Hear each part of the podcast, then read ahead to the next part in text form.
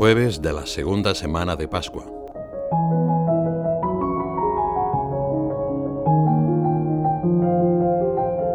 Los apóstoles, tras haber sido liberados, volvieron de madrugada al templo para seguir predicando.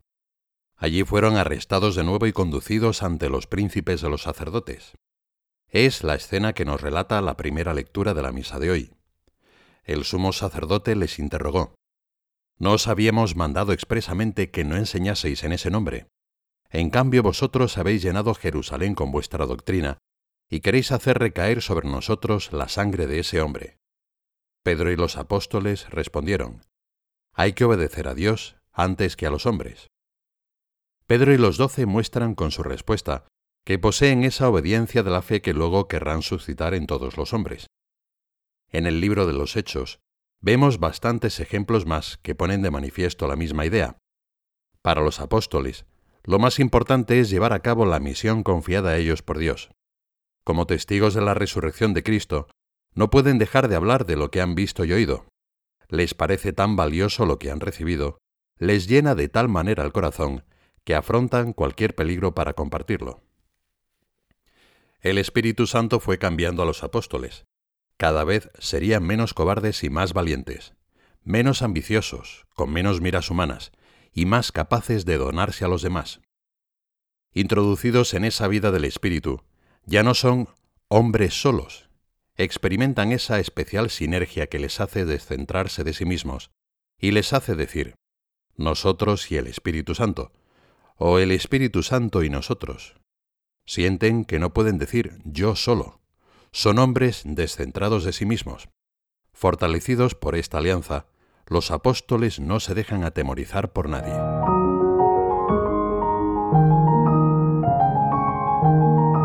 El Dios de nuestros padres ha resucitado a Jesús al que vosotros matasteis colgándolo de un madero. A éste lo exaltó Dios a su derecha, como príncipe y salvador, para otorgar a Israel la conversión y el perdón de los pecados. Y de estas cosas somos testigos nosotros y el Espíritu Santo, que Dios ha dado a todos los que le obedecen. Los apóstoles se saben testigos de una verdad que con la asistencia del Espíritu Santo enviado para que podamos convertirla en vida, trae la salvación a todo el género humano. Es el comienzo de nuestra misión. La Iglesia continúa y desarrolla a lo largo de la historia la misión del mismo Cristo. Ante los desafíos de este mundo nuestro, tan complejos como apasionantes, ¿Qué espera hoy el Señor de nosotros, los cristianos? Que salgamos al encuentro de las inquietudes y necesidades de las personas, para llevar a todos el Evangelio en su pureza original y a la vez en su novedad radiante. El empeño evangelizador consiste en una llamada a que cada uno de nosotros, con sus recursos espirituales e intelectuales, con sus competencias profesionales o su experiencia de vida, y también con sus límites y defectos, se esfuerce en ver los modos de colaborar más y mejor en la inmensa tarea de poner a Cristo en la cumbre de todas las actividades humanas.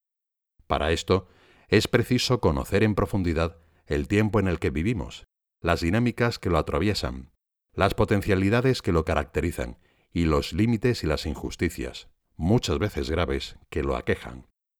Y sobre todo es necesaria nuestra unión personal con Jesús, en la oración y en los sacramentos.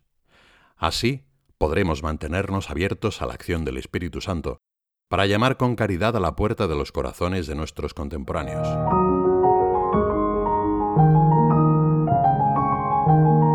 El que viene de lo alto está sobre todos. El que es de la tierra, de la tierra es y de la tierra habla.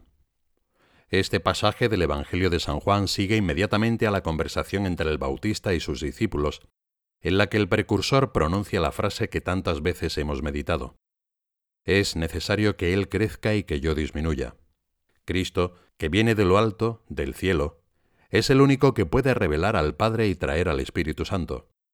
Por eso el que cree en el Hijo tiene vida eterna, pero quien rehúsa creer en el Hijo no verá la vida. Solamente Jesucristo puede hablar las palabras de Dios y dar el Espíritu sin medida. El hombre puede acceder a Dios de varias maneras.